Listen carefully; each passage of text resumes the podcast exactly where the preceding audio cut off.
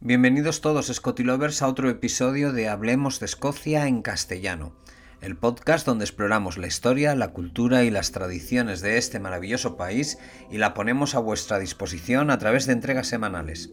Mi nombre es Luis Miguel Revenga y como siempre, cada domingo estoy encantado de saludaros desde el otro lado del micrófono. En esta ocasión, más allá de la historia y la cultura propia de los escoceses, vamos a indagar y sumergirnos en una increíble y fascinante biografía que estoy convencido os va a sorprender. Tal es el caso de Fanny Calderón de la Barca, una escocesa extraordinaria cuya vida y obra dejaron una huella indeleble en países como México y España. Adéntrate en un nuevo relato sin precedentes, un viaje literario inolvidable. Empezamos. Frances Ingalls nace en Edimburgo en el año 1804. Fanny, como la llamaban familiarmente, fue la quinta de una saga de diez hijos de la rica y poderosa familia de William y Jane Stein Ingalls. A comienzos del siglo XIX, la capital de Escocia era una ciudad rica en historia y cultura. La ciudad se había reinventado creando el pueblo nuevo, un nuevo Edimburgo en riguroso estilo georgiano, ofreciendo a sus habitantes un urbanismo organizado, limpio e ilustrado, una visión que se convirtió en referente europeo. La capital de Escocia era un centro intelectual y literario de gran importancia con la universidad como telón de fondo y figuras de la talla del escritor e historiador Sir Walter Scott o el filósofo David Hume.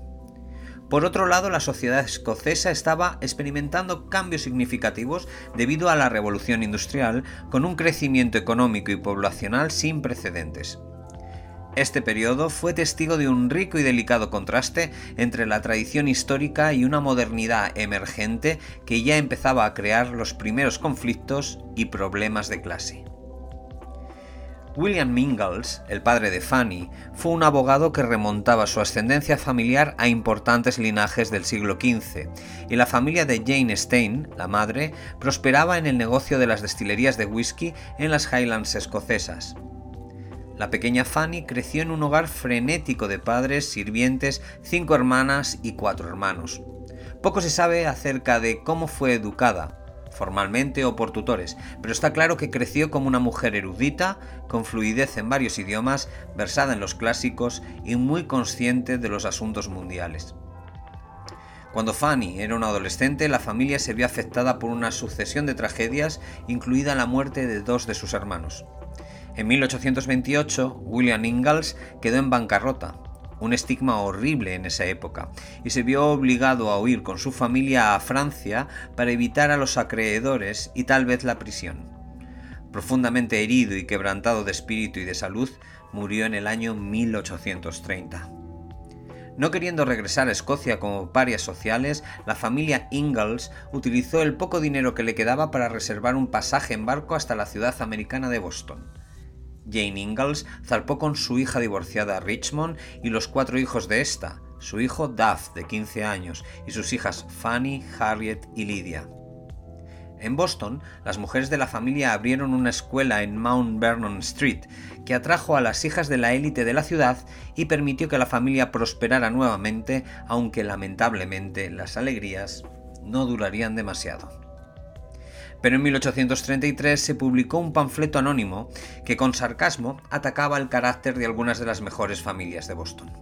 Pronto se supo que la autora era Fanny, que por aquel entonces contaba con 29 años de edad. Muchas familias ricas mostraron su resentimiento retirando a sus hijas de la escuela de la familia Ingalls.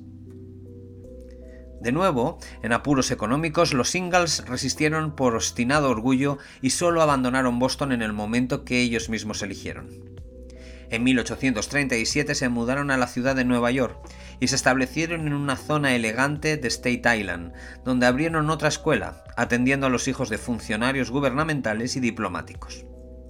Una vez más, la familia prosperó y Fanny, que entonces tenía poco más de 30 años, comenzó a recibir las atenciones de un diplomático que había conocido casualmente en Boston.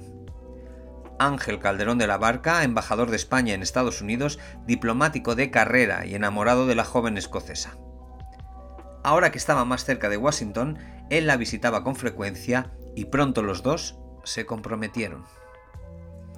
El 24 de septiembre de 1838, Fanny, de 33 años, se casó con el diplomático de 48 en una ceremonia católica en Nueva York.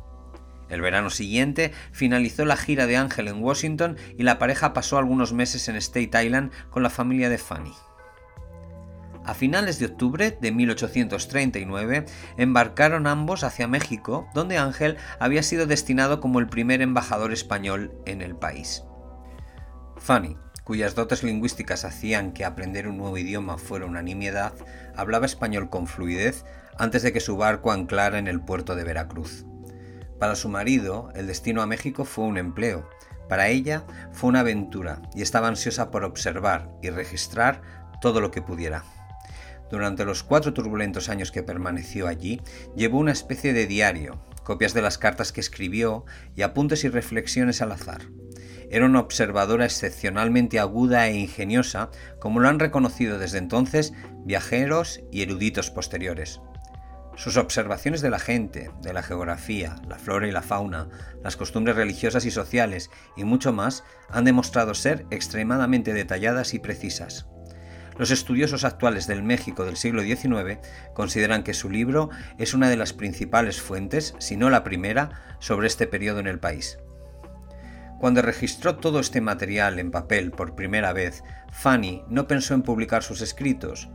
Una larga correspondencia con William Hicklen Prescott generó esta posibilidad.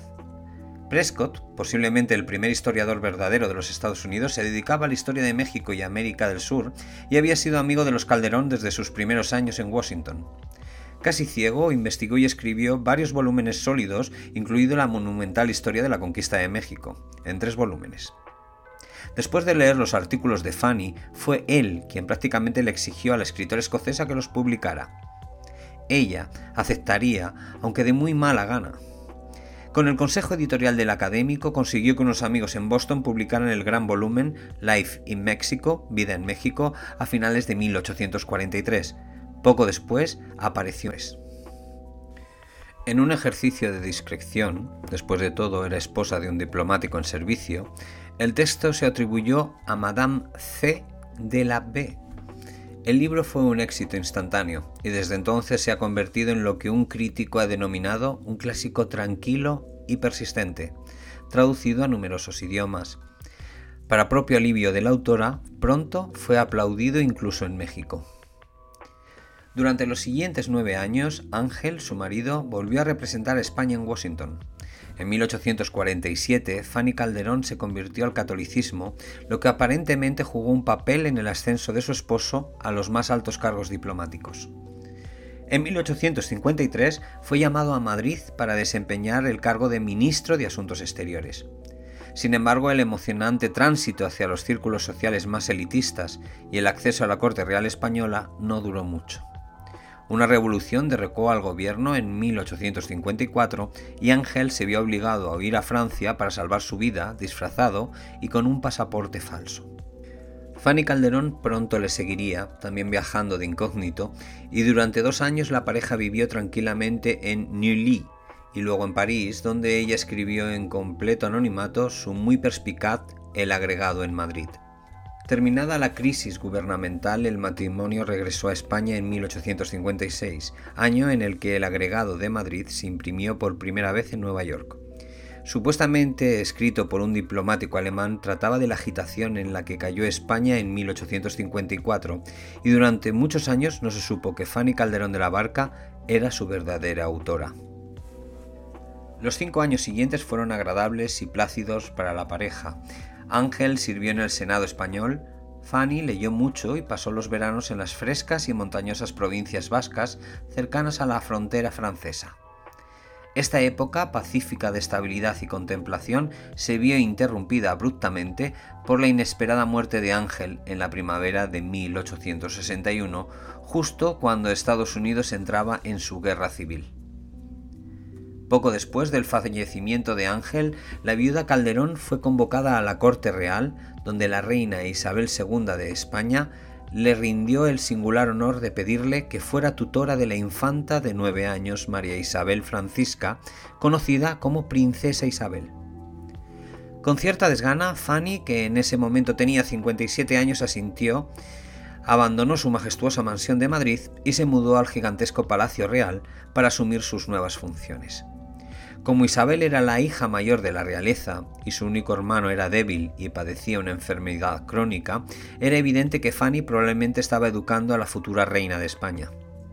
En 1868, cuando la infanta se casó a los 16 años con Cayetano de Borbón, un primo lejano, las funciones del antiguo tutor quedaron cumplidas y Fanny aprovecharía la oportunidad para navegar hacia Estados Unidos en una prolongada visita de vacaciones.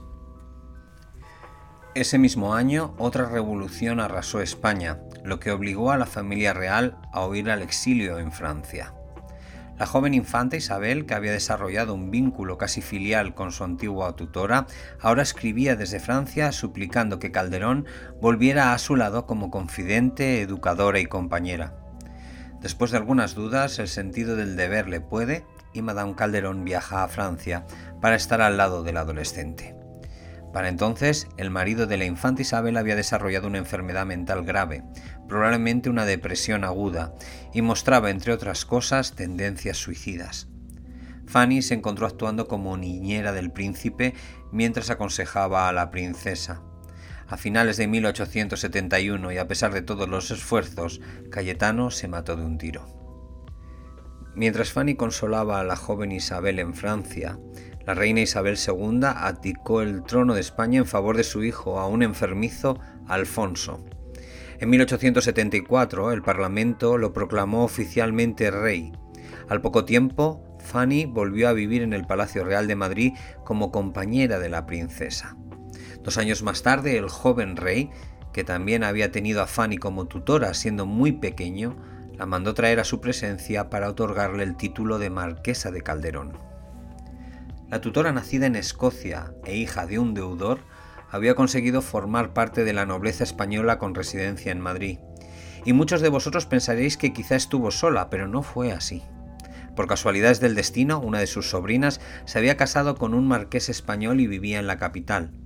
Su hermana menor, Harriet, que había quedado viuda, vivía parte del año en Madrid con una hija que se había casado con un diplomático español. También se encontraba en Madrid Lidia, otra hermana pequeña casada con otro diplomático español. Cuando Lidia quedó viuda, sería nombrada institutriz de una nueva generación de niños de la familia real española.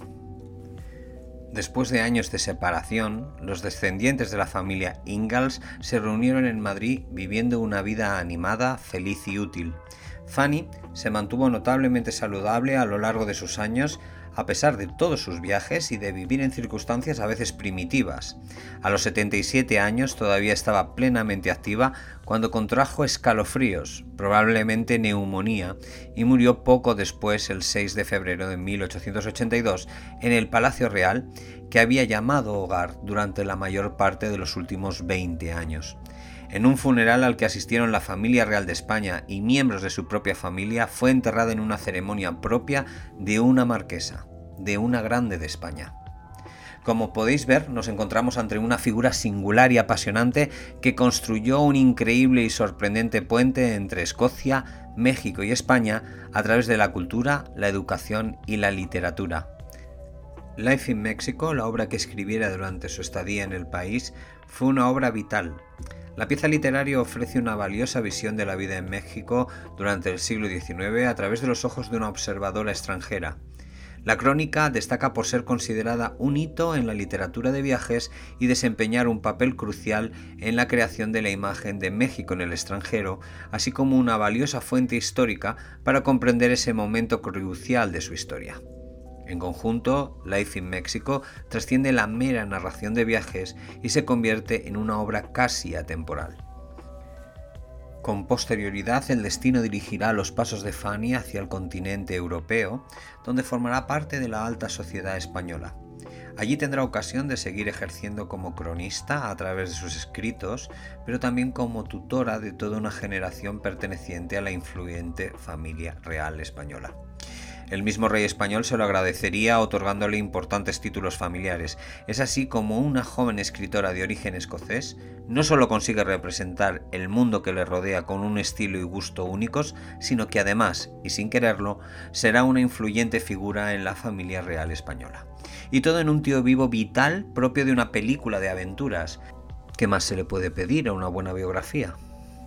Hasta aquí amigos nuestro podcast de hoy. Espero Scotty Lovers haberos sorprendido.